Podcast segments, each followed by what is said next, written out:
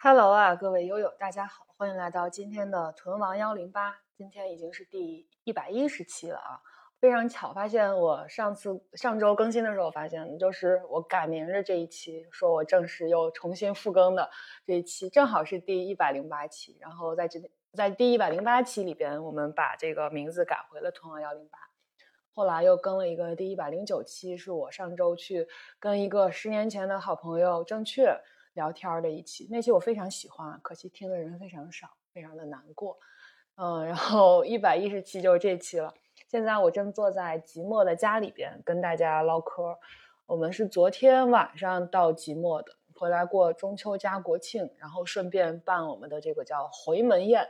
不知道大家有没有回门宴的传统，就是相当于是，呃，在女方家里边再办一遍宴席，就答谢一下给女方份子钱的、给女方家长份子钱的这边的亲戚朋友什么的。然后我们还邀请了一帮北京的好朋友，顺便来过中秋国庆，就他们过几天也会来即墨，然后我们就一起玩耍，呃，到时候一起去参加我的回门宴，然后。之后国庆完了，大家一起回北京。嗯，我觉得好久没有这种感觉了，就是真的是放假的感觉。因为之前可能也很久没有上学的感觉了，所以放国庆啊什么的，就平时自己生活安排的也挺自由的，所以放假也没有放假的感觉。但这次就是周三，我是周三上完最后一堂思政课，最后一节课是思政课，下课之后就真的觉得啊，解放了，然后要要去过节了，要放假了。又有一种久违的回到学生时代的面临假期的雀跃感，嗯，然后说一下这周吧。这周主要做了一个 pre，对，因为我们这还是跟大家说一下，我们这还是一个上学季哈，就是每周的这个环节就是要跟大家啊回顾一下我这个周上学干的一些事情，学到了一些东西，嗯，就当是一个上学的周记，嗯，然后这周我。不幸做了一个 pre，也不是不幸，就是 先跟大家讲一下是怎么回事。就是博士生的课程呢，其实，嗯，老师讲的部分非常少，基本上都是会让同学讲。然后同学怎么讲呢？就是说你其实那课程大纲就是一个类似于一个。播客的目录，我觉得 你你就是，呃，你一呃一个学期一共有十六到十八周不一样，然后那个比如假设说十六周吧，可能第一周就是老师的介绍，介绍一下这课程大纲，就类似于一个播客的发刊词，然后呢，接下来的每周都会有一些必读的书目和一些必读的文章，然后呢，呃，其实啊，就如果你想水这个课的话，你可以不用每篇文章每个书都读的，呃，因为每，就是每周都会有一个领读人，然后这领读人就是你要去抢你想你心仪的那本书和那个主题，嗯，就基本上你这个课十几个人、二十几个人，反正分分吧分吧，每个章节都会有个人去领读，就每周都会有人去带你读那本书。那带你去读那本书的人就需要去做一个 pre，然后跟大家，呃，相当于是先介绍一下这本书主要的内容是什么呀。然后 这个作者的一些生平啊什么的，以及他的这个就是分析一下这个书的呃主要的思想，以及他在后书后世的这个学术史里边的地位等等，就基本上是这么一个流程。所以每周都会有一个人，就可能至少你这个班里至少有一个人是精读了这个这本书和这些文章的啊，那这个人就带大家来读，然后之后会有一些讨论呀什么的，嗯，然后我这周就。领读到了一个，因为是这样的，就基本上它是有一个套路，每每就是这一到十六周的这些书啊、文章啊，它是有一个由浅至深的这么一个层次在的。就可能老师也会考虑到说，呃，你最开始的几周 领读的人没有他没太有时间准备，所以可能那个领读的书啊什么的是比较浅的。当然，也是他如果是按时间这个流程来划分的话，那可能在这个。呃，这个学术研究的历史上，可能最开始的那几本开山之作，或者最开始研究这个的人，他肯定不会像后世研究的这么深、这么细分。所以开头的那几本书都是一些比较提纲挈领的，或者比较基础的，或者比较入门级别的一些研究。那最开始领到最开始的领读任务的同学，可能他的阅读任务就不会有那么的重。就相对还好一点吧。但是缺点就是局限，就是这个限制，就是你可能准备的时间非常少，可能只有一周或者不到一周的时间，就就要就要开始领读了，就要做 pre 了。那呃，基本上每节课都会有一个助教发一个腾讯文档到群里面，然后大家会在那个相应的书目后面去填上自己的名字，就你想领读哪本就填自己的名字，先到先得。然后 基本上上一周都是在这个定闹钟抢抢书当中度过的。然后呢，最开始这门课我没太有经验，然后没有抢到那个心仪的想要就是。那些我我真实的想要领读的那本书，然后发现最后只有两个空没人填，这两个空就是第一本书，就第一第一周要领读的两个两个同学的名字，嗯，就我跟另外一个人，我们俩手速最慢的就只好选了这个，但还好啊，还好，其实也没有那么痛苦，而且我发现，呃，我要领读的这本书，这这这个文章我还挺感兴趣的，呃，我就先跟大家介绍一下这个吧。呃，这个是我们在这个传播学史上，传播学史这门课上要领读的书。然后我领到了是那个赫佐格的《论借来的经验》，就是我们第一周其实一共就两篇文章，一个是呃拉扎斯菲尔德和莫顿的那篇，就更有名的那个关于大众传播的文章。然后另外一篇就是赫佐格的这个《论借来的经验》，就他他们都被归为哥伦比亚学派嘛，就哥伦比亚学派在传播学史上。是比较古早、比较重要的一个学派嘛，然后就用一节课的时间来讲这个学派，但其实就是主要是老师讲一节课，然后我跟另外一个同学领读这个文章，读上它大概两节课就结束了。嗯，其实大部分都是要留给大家私下、私底下去看书啊、看文献啊什么的去了解这个的，就没老师不会去跟你讲的特细，说这个学派谁是。这个开山的宗师谁是就怎么怎么样，就他不会给你讲特别细，这些东西都是得靠你自己去私底下去学的。嗯，然后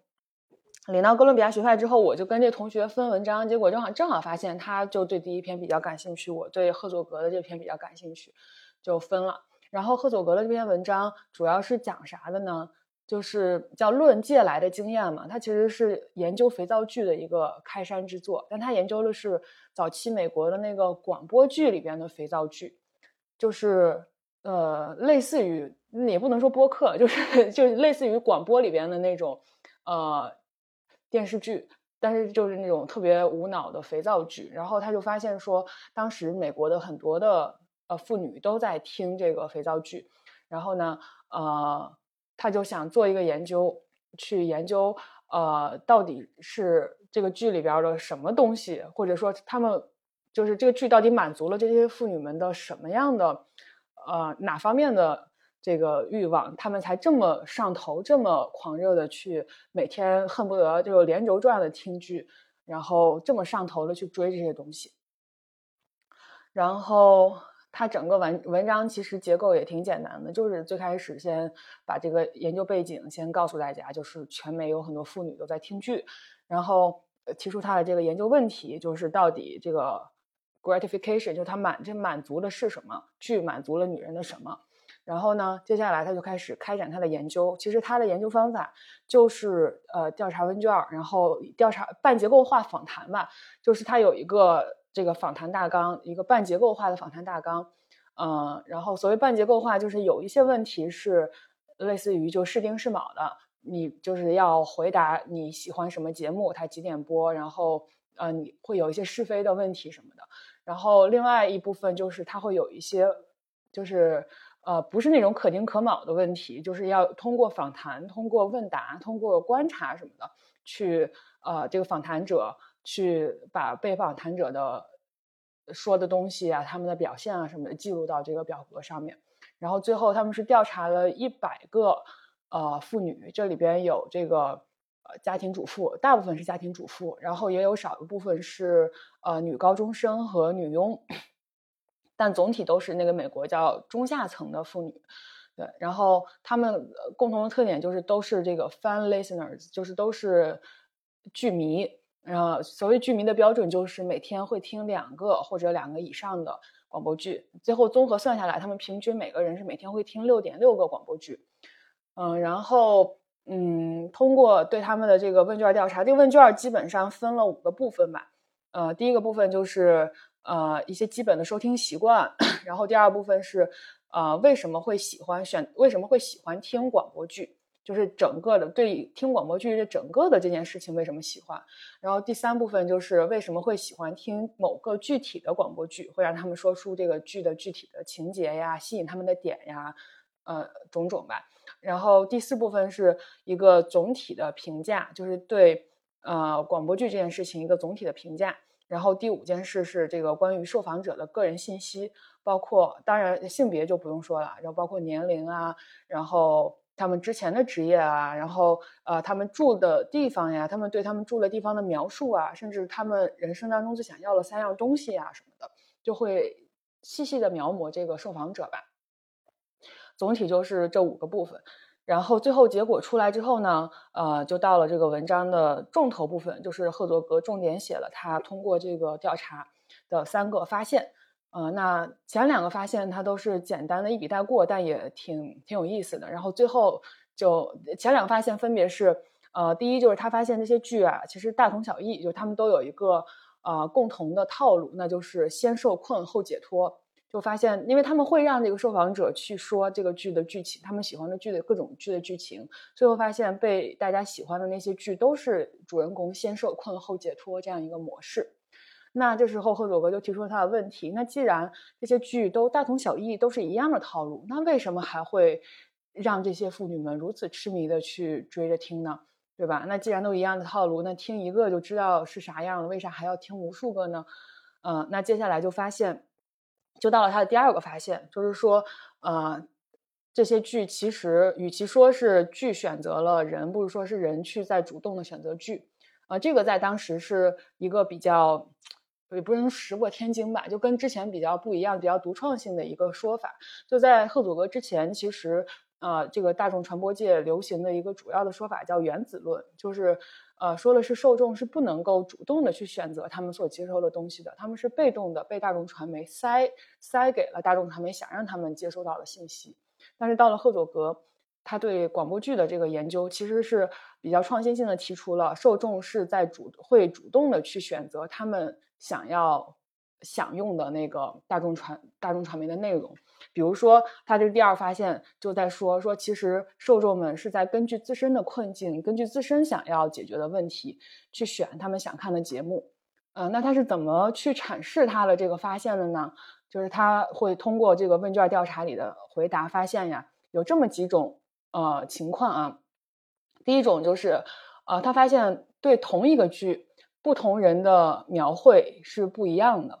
啊，然后不同人的描绘的角度其实都是从自己生活或者从根据自己的身份，根据自己的视角来的。就同样看一个医生剧，那生病的人有病的人可能看的是这个医生妙手回春，很会治病，然后呢，呃，那个一个童年不幸的妇女看到的是这个医生很善良，帮助人。然后等等吧，然后呃，那第二个发现呢，第或者第二种情况呢，就是同一个人他去看不同的剧，他看到的其实也是同一个东西。就比如说，同样都是这个童年不幸的妇女，那他看这个医生剧，看到的是这个医生啊治就是收留孤儿啊，治治治疗孤儿啊，然后很心善啊什么的。他看别的剧都是，就他看啥剧都是看到童年，都是看到人的这个不幸的童年，都是看到。这些东西，就是说，所以说，同一个人看不同的剧，他也是在去不同的剧里边抓取那个能符合自己的使用要求的 那个部分的。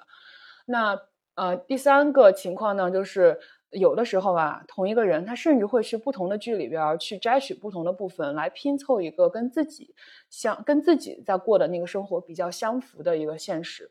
他举的一个例子就是，呃，一个女一个女人说。她喜欢看一个剧，是因为这个剧里边的父子关系跟自己的老公和孩子的关系很像。但是呢，她说她不喜欢这个剧里边妈妈的这个角色，她认为这个剧里边这个剧里的妈妈太过于呃辅助性了，或者太次要了。呃，这时候呢，她就又喜欢看另外一个剧，说另外一个剧里边是一个女 boss，就是一个这个女的是个女主，是一个大 boss。然后她认为这个女主非常 powerful，非常有力量。她她认为这个更像这个女主更像自己。所以他是同时追这两部剧，然后他通过同时追这两部剧，他在拟合一个自己的实际的这个家庭情况，就是他在家里边又说了算。那同时呢，这个父子关系又又跟那个剧里边是一样的，嗯，所以说这个情况就反映了说，其实同一个人是可以去拼凑不同的剧，看从从不同的剧里边去攫取自己想要的那部分那部分剧情，然后来去给自己拟合一个新的假设的。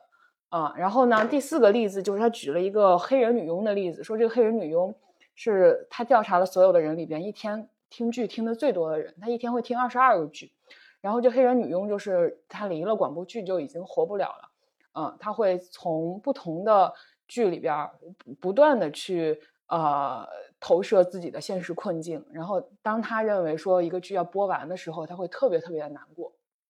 所以这就是第四个例子，就说明是呃。即使这些剧大同小异、千篇一律，但是对于像黑人女佣这样的人来说，这样的剧越多，他就有越多的素材去拼凑一个属于他自己的现实，他就会活得呃越满足，她就会越越满足吧。对，嗯，这就是整个的第二个大的发现，就是其实呃这些黑人妇呃不是黑人，这些妇女们她其实是在有主动的去选择。啊，适合自己的困境的那些剧的，好，那接下来就来到了第三部分，那就是他们是否真的像他们看起来的这么主动呢？嗯，就是第三部分，就是赫佐格他总结了三种满足类型，就是这个广播剧在何种程度上会满足这些美国妇女们的呃需求，哪三种需求？那他通过描述这三种需求，其实有在告诉我们，呃，看起来。这个剧就是妇女们选这个剧是为了满足自己的某种需求，但其实，在这个过程当中，呃，就是这些大众传媒生产的这些内容们，依然是在某种程度上打引号的叫毒害听众吧，或者说在制造一种幻觉，让听众去分不清啊真实还有这个故事，然后让他们继续在生活当中迷失掉。其实大众传媒。呃，扮演了这样一种，就是制造制造文化工业里边的这种，呃，这种产这种就是有毒的产品，然后来麻痹听众的。所以说，它看起来是听众们看起来是在主动选择节目，但其实上啊，还是在被大众传媒所麻痹的。就有点像那个法兰克福学派那一派的观点了，就是阿多诺他们提出的那些。嗯，然后第三部分也是这个整个文章最大篇幅的部分。然后这赫佐格他用了非常多的例子去佐证他的每一个呃满足满足类型里边的这些呃就是各种各种方向各种方向上，比如说他他一共有三种满足类型，然后他每种满足类型后面会跟好几个小方向，它的每一个小方向呢。呃，都会有一个先有一个小的引言，就是小的标题，然后后面会跟一个例，会跟一些例子，然后以及赫佐格对这些例子的分析。那么他的这些引言都其实都是来自于这个问卷当中，他调查了这些妇女的原话，他都会用不同的这个字体给标出来，就是他营造了一种看起来他引用了人家的话，引用了这个受访者的话，但其实呢，赫佐格在分析的时候，他会。嗯，就这个是很有意思的一点，也是我特别喜欢这个文章的一点，就是他会呃去深层次的挖掘和分析这个话背后的意思，最后甚至会发现这个话它呈现的那个意思，甚至并不是这个妇女，就甚至并不是赫佐格认为这个妇女真实想呈现的那个意思。大家明白我说的 在说些什么吗？就是他在他在他在挖掘人家的背后意思，他在去嗯。进就是你以为他在这一层，但他去了那一层在看你。但是你你说这赫佐格他看的那一层是不是人家真实想说的？那谁都说不好。呃，用学术化的话语来说，就是他在用精神分析法去分析这些呃受访者给他提供的素材，然后去进一步的把人家的潜就是这个把把受访者的潜意识给挖掘出来。啊，这个就就就要说到赫佐格的受教育背景，他是在维也纳大学。学的就是这个心理学以及这个精神分析这些东西，就深受弗洛伊德的影响，嗯，所以他会在他的这个研究当中大量的使用精神分析法，嗯，去探究受访者的话语背后的真实的含义。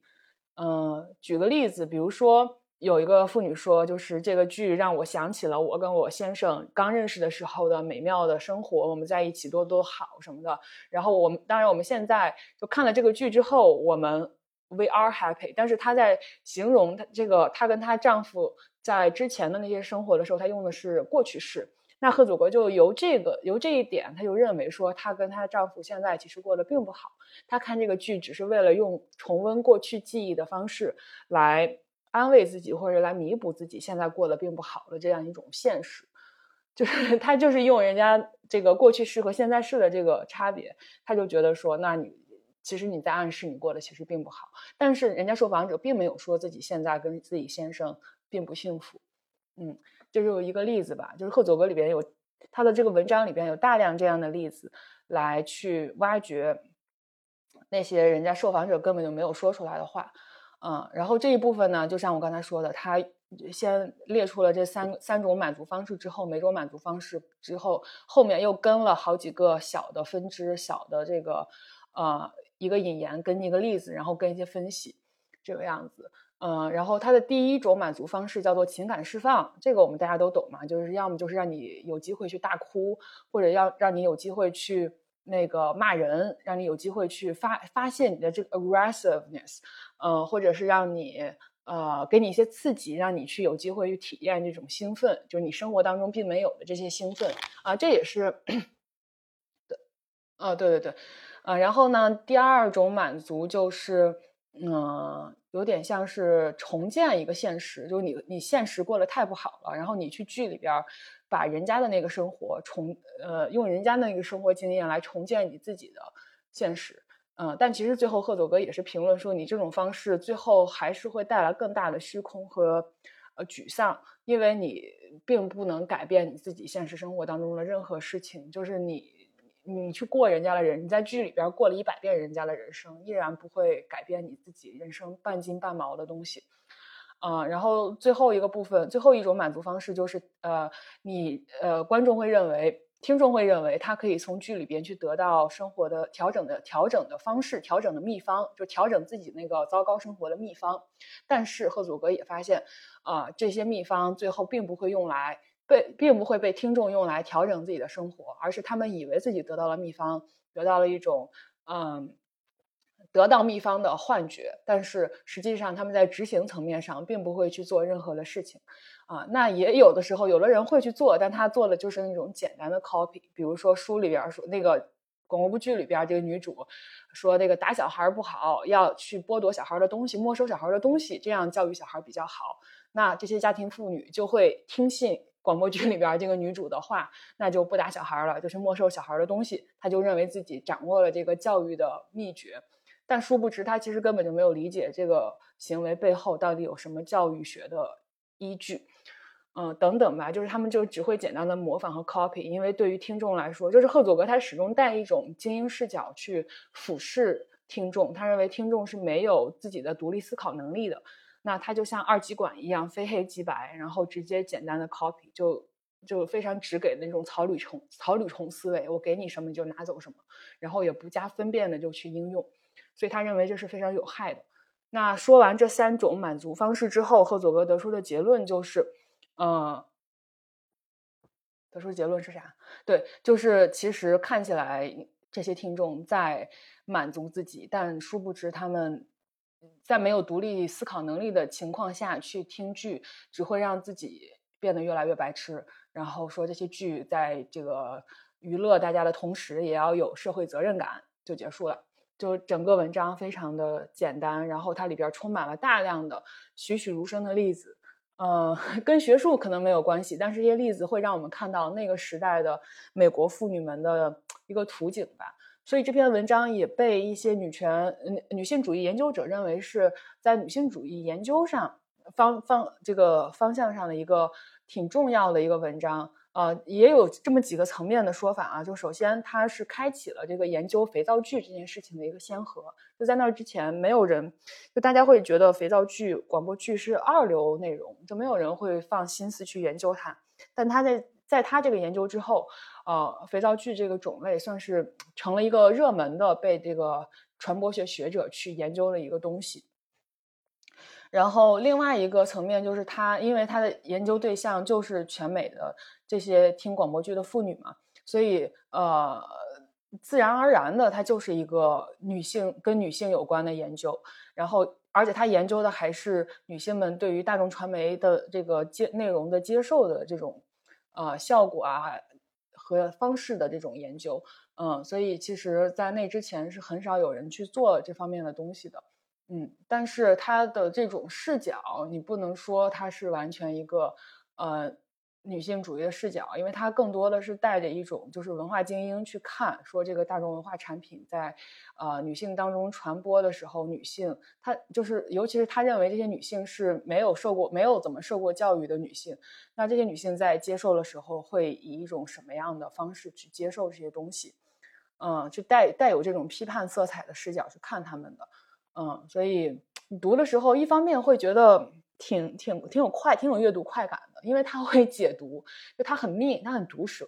他会呃说说出很多这些妇女并没有说的话，但是隐隐你在读这个例子的过程中，你就会隐隐觉得有点问题，但你又说不出来哪有问题。然后赫佐格在分析的时候，他就会一针见血的点出，嗯，他其实就是这么想的，他其实没有他说了这么伟大，这么怎么怎么样，就他会特别。命的指出这一点，你这这时候我确实会有一种阅读的快感，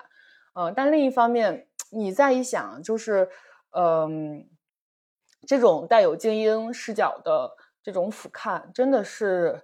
呃，就是你你这个是你带这种视角看到了这些人，真的是人家本身的样子吗？这也不一定，就是有的时候，呃，反而我我其实更喜欢赫佐格之后的那两个女性学者，一个是莱德威，一个是这个。洪美恩他们对于呃，他们研究的其实跟赫佐格差不多，算是他的后来人嘛，就也是研究这个肥皂剧对于女性受众的影响，啊，然后莱德威相对来说还是更呃，就还没有跳出那个范式吧，就是他还是跟赫佐格一样，都认为说，呃，这些内容其实是资本主义在奴役女性的一种工具。他们是让女性变得更加的无脑，变得更加的服从于这一套规则。呃，那到了洪美恩呢，她其实提出就是，呃，你说这个广播剧让人哭啊也好，或者让人去忘掉现实也好，呃，洪美恩就认为说这真的是有害的吗？就是为什么女性短暂的去这个广播剧里边躲避一会儿，逃避一下现实，就变成了这么十恶不赦的一件事情呢？就为什么她不能哭完之后意识到这个女自己女性地位的不平等，然后去奋起直追去抗争呢？就哭泣难道仅仅是一种宣泄吗？它不能成为一种确认自己不平等地位的一种开端吗？对，侯美恩是带这样的一种呃视角去研究的，包括他在研究方法上，他也不会像呃。赫佐格这样去做一些精神分析，去把人家的潜意识给挖出来。他更多的就是你说啥就是啥，我就是把这个话呃听众的他的说话的这个表象的这些东西给记录下来，然后进行一些话语分析。嗯，像赫佐格的话，他更多的就是你可以这么说，但我不能这么信，就他一定要给你翻一翻。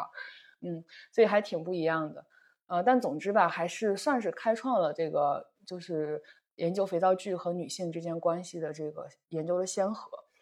嗯，最后说一下赫佐格这个人，他其实算是一个有点被这个遗忘或者被忽视的，在传播学史上被遗忘或者被忽视的这么一个，呃，呃，也不能说是宗师吧，但是也是一个老祖母啊，这么一个角色。呃，他是犹太人，然后一九一零年出生的，最开始是在维也纳大学，呃。就是对心理学非常感兴趣，受深受弗洛伊德的影响。然后呢，他在弗洛伊他在维也纳大学的时候的博导，他的博士论文导师其实就是拉扎斯菲尔德。然后，呃，后来他跟拉扎斯菲尔德结婚三五年的时候吧，结婚就被带到了美国，被带到了哥伦比亚。因为拉扎斯菲尔德不是受 BBC 的资助，在哥伦比亚大学弄了一个这个广播研究中心吧。然后赫佐格就也在这个中心开展一些广播广播的研究。那他这个著名的研究其实就是他在哥大做的，呃，然后这个过程说一下啊。首先，他其实很早就开始做广播剧的研究了，他并不是到了哥大才开始做的。他在维也纳大学的毕业论文研究的其实就是广播剧广播员的声音音调跟这个广播员的角色塑造之间的关系，性格性格性格对性格塑造之间的关系。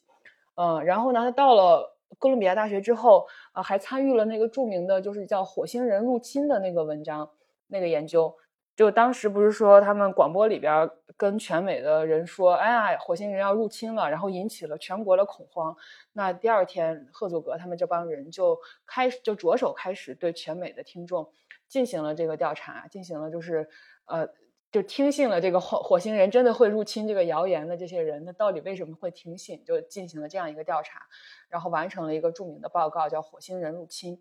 呃，那在这个报告里边，赫佐格只是担任了应该是二作，反正就是不是特别起眼的一个作者的联合作者的这么一个角色。呃，那是因为在当时，就即使是在呃哥大这样的学校，女性的地位也是很低的，就是女性只能作为大多数女性啊，绝大多数女性只能作为辅助性的呃研究顾问或者研究助理的这样一个角色去参与研究。然后你在文章的署名啊等等各方面都是处于劣势的，这个大家去看奥本海默其实也能看到，就是呃有没有女性研究员在他的那个实验室也有，但是实际上而且起实际上起作用的人有女性吗？女性多吗？也有，像吴健雄对吧？我们后来也知道他其实也是在这个计算的方面起就是发挥了巨大作用的。奥本海默管她叫姐姐嘛，嗯，但是实际上你看在历史上在这个。青史留名的这个 层面上来说，呃，女性其实是被遭到遭到了某种程度的不公平的对待吧。我看了一篇文章说，这个赫佐格受到了，就是他的在学术史上消亡的这个过程，叫做人家用了一个词儿，还还有英文翻译，叫做符号性歼灭。我我当时瞬间觉得，哇，这个词好棒啊！我要用到我的生活里边，生活里边也有一些东西遭到了符号性歼灭。对。然后后来他跟拉扎斯菲尔德的婚姻维持了短短两三年吧，反正很快就离婚了。我们知道拉扎斯菲尔德他一生有三个老婆，然后这三个老婆都是传播学史上重要的女性。对，然后赫佐格就是其中的第二个。呃，赫佐格离婚之后还做了几个研究。呃，他就是他在这个《论借来的经验》这个著名的研究之后呢，他做了一个呃。另外一个研究叫什么？我们能从广播剧的听众当中知道什么？就类似这个这样一个标题吧，具体我记不太清了。然后他这个研究呢，是一个全国性的一个呃大规模的一个调查，然后呢数据量、样本量都更大了。但是通过后一个研究得出来的结论呢，其实是有点跟赫佐格的，就是《论借来的经验》这个文章的研究结果是有点相左的。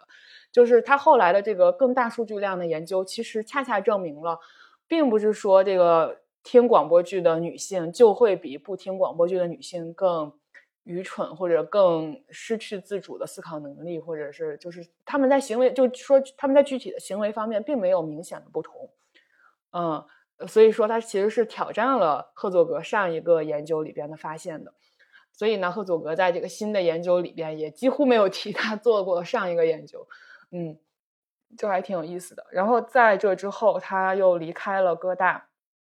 相当于是进了业界。但我我不知道这个跟他与这个拉扎斯菲尔德离婚有没有关系啊？但他就是进入了业界，去了一个全美很有名的广告公司吧。呃，这广告公司现在在中国也有分公司，叫麦肯麦肯光明。就是这个广告公司叫麦肯，它在纽约。然后呃，很早是一个就是有。恨不得一百年历史的一个广告公司了，然后他在中国是跟那个光明日报合作，有个叫麦肯光明的这么一个机构，也是在做公关广告的。就我我还查了一下天眼查，就在那个呃朝阳门那块儿，我不知道有没有人在那边工作过啊？嗯呃对，就说到他加入了这个麦肯广告公司，然后呢，他就把他在这个哥伦比亚学派里边他。受过的这些训练，其实用在了广告业当中。什么训练呢？类似于这种受众访谈啊，这种问卷调查呀，这些东西就都用到了广告业里边。其实是非常有效的一种手手手手法吧，就相当于是把他的学界学在学术界受到了训练，带到了业界当中去，这个还挺有意思的。然后后来这个人就是赫佐格，成为了广告业当中一个著名的女强人。嗯，就在他人生的相当于是中断了几十年的这个学术研究，大概从呃五十年代、四十年代到这个七十年代，他就没有再做研究了，就一直在广告业打拼。后来呢，他因为他是嫁给了一个德国的社会学家，就是二就是第二个丈夫是德国的一个社会学家，嗯，然后到了呃。七十年代的时候，这社会学家去世了，然后赫佐格才想说：“哎，那我要不要退休，然后去再学回到学术界，然后把我丈夫的这些研究给重拾，给重新做起来，就想要完成她丈夫未了的心愿嘛。”但是，呃，她做了一阵儿，发现就是。资料还是太少了，最后没有把这个研究做下去，然后又重新再回到他最开始感兴趣的那个广播剧的研究再去做。但你想，在中间他已经离开了学界有这么多年、几十年了，就很难再去接续下来，再去做接下来的东西。嗯，所以后来也就是不了了之，也就晚年并没有做出很重要的研究吧。嗯，然后这就是赫佐格这个人他的。一生其实他资料还蛮少的，我是东拼西凑才就是总总结出了他的一生的这整个脉络，嗯，然后包括他中间我说他那个火星人入侵那篇文章，不是人家不给他数一座嘛，然后给他数了一个很边角的一个名字，当时那个拉加斯菲尔德还是她老公嘛，就还替她鸣不平。但你想，就即使她老公是传播学界的这么一个首屈一指的大拿大人物，但依然。无法为她争取到更多了，嗯，就你可以想见，那那如果她没有这样一个老公呢？但你更难以想象她是 要如何在，有女性如何在这样一种夹缝的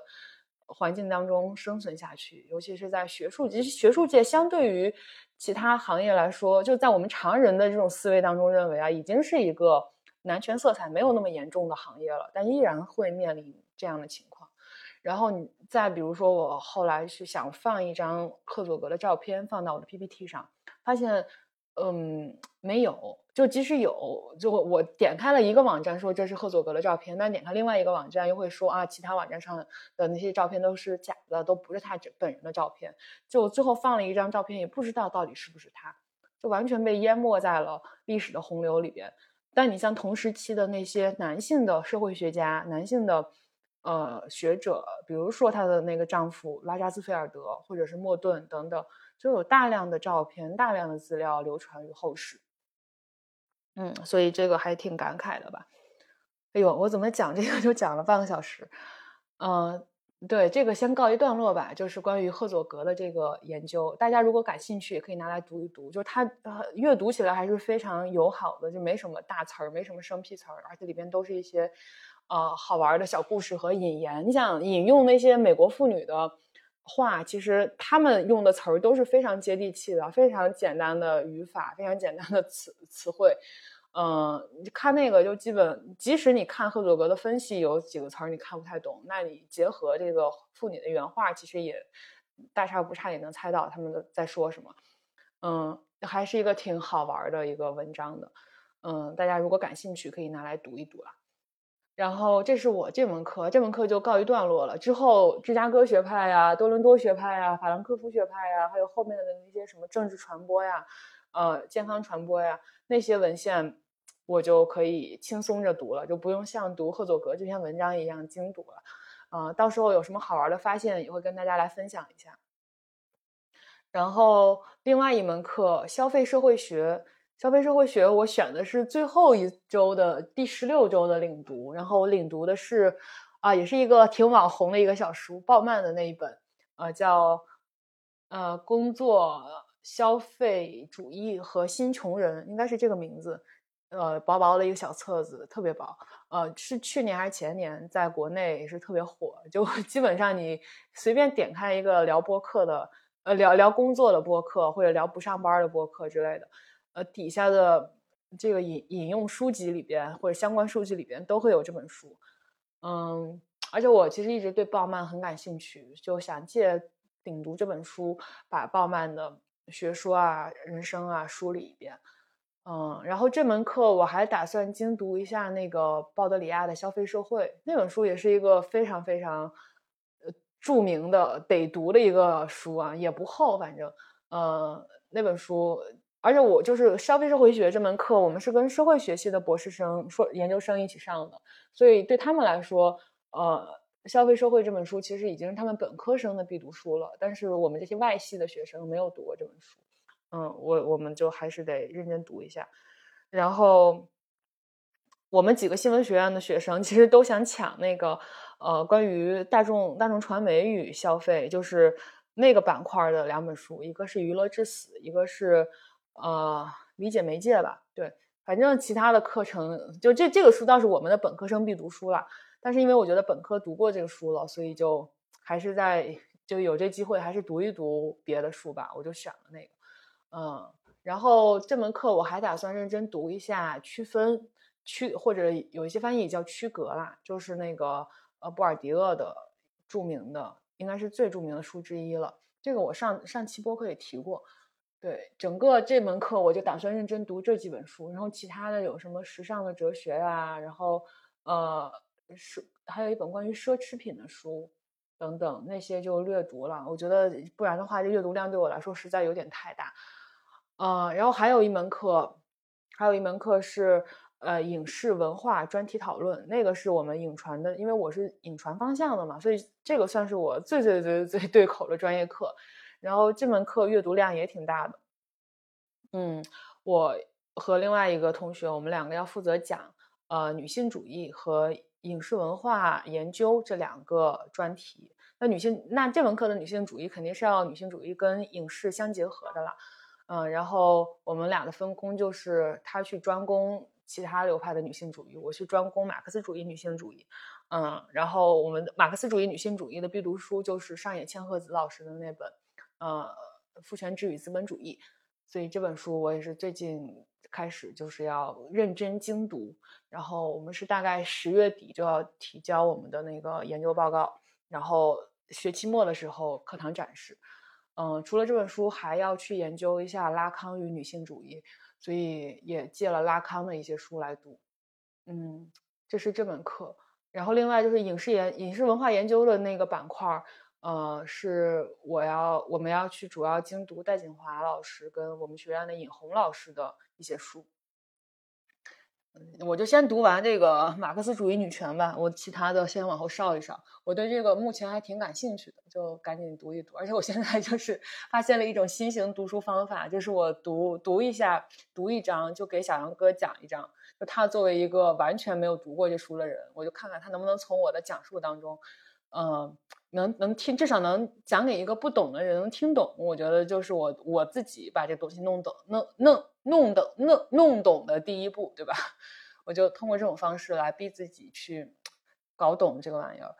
嗯，然后其他几门课，其他几门课阅读量上啊，还有一门量化的课，量化方法的课。那个课就是读我们的老师自己本人写的文章。那个课老师是陈良，就他发了很多。呃，关于健康传播的东西，我们那门课要读一个，我抢到了那个是关于内是内容方法那一节的，要是内容分析法那一节的，所以要读一个呃他写的一个关于艾滋病的一个文章，基本上就是这几个，所以我已经把我这学期的一些阅读书目的安排已经安排的妥妥当当了，就希望能把想读的书都读完吧。嗯，然后还有一门课是看电影的课，呃。我们上周不是看了《城市之光》嘛，然后马上看《马路天使》，都这都是两个默片儿，嗯，然后再往后，我还没有看我们的片单是什么，我就打算国庆节可以集中的把要看的电影看一看，这样就可以省后面省一些看电影的时间。嗯，整体就是这个周的一些学习情况跟大家的汇报，我觉得还是紧张而有序，充实而有收获的。嗯，还目前为止，这个读博生活还挺好的。但是我也知道，就是其实读书，呃，就是研一是应该是整个博士生活里边最轻松、最开心的一段时光了。就你可以心无旁骛的读一些是呃，甚至跟你将来的博士论文 没有什么关系的书啊。嗯，但我觉得还挺美妙的。嗯，然后这周还参加了百团大战，不是不能说参加，游览了百团大战。所谓百团大战，应该每个学校都有吧？就是会在开学的时候。每年开学季的时候，各种社团出来摆摊子，然后去招新。清华的百团大战还挺值得一看的，大家可以去小红书上搜啊，各种就是 应该有很多博主，很多现在自媒做自媒体的小孩会去发这个百团大战的盛况，因为清华实在是有太多社团了，就光是地方文化社团，什么辽文化、蒙文化。赣文化、呃湘文化，就是记恨不得每个省都有一个自己的文化社团。然后呢，还有一些什么禅文化的社团，禅文化的社团他们的 logo 是那个就是得意忘形的那个播客的 logo。然后还有红红学社，就《红楼梦》的那个研究的社团，还有各种体育类的社团啊，等等等等。然后我是我是直奔了高尔夫社团，因为我在我在开学之前，我就跟我的那些打高尔夫的朋友立下宏愿，我说我要去当清华高协的会长。虽然我这个人打的水平不怎么样，但是我就是嗯随便立了一个 flag。结果我的朋友们就说：“哎，那你说了你要做到呀，你要。”那当会长的第一步要先当会员，对吧？就先得加入这协会。我就去找到了高尔夫协会，它是夹在这个冰球协会和马术协会中间，就三个贵族运动。结果人家冰球协会和马术协会啊，他们那些人还兢兢业业在那摆摊子，在招来，就还在给大家介绍，哎，我们这协会有什么活动啊？大家可以去薅什么羊毛啊之类的。但是呢，唯独中间这高尔夫协会。摊位上一个人都没有，只放了一个二维码，说你扫码加入这个呃迎新群，就还不，而且你扫码之后还不会直接成为会员，你还得经历一些考验。就空就一个空空如也的一个摊位上就放了一个二维码，然后我就在那说这也太奇怪了吧，我就想把它拍下来发给我的朋友们看一看，给大家看一看清华的高尔夫协会是多么的。荒谬，多么的 需要我去拯救。然后这时候呢，会长出现了。会长可能刚才就是在跟别人说话，还是怎么着？反正这时候会长就出现在了那个摊子上，但依然只有他一个人。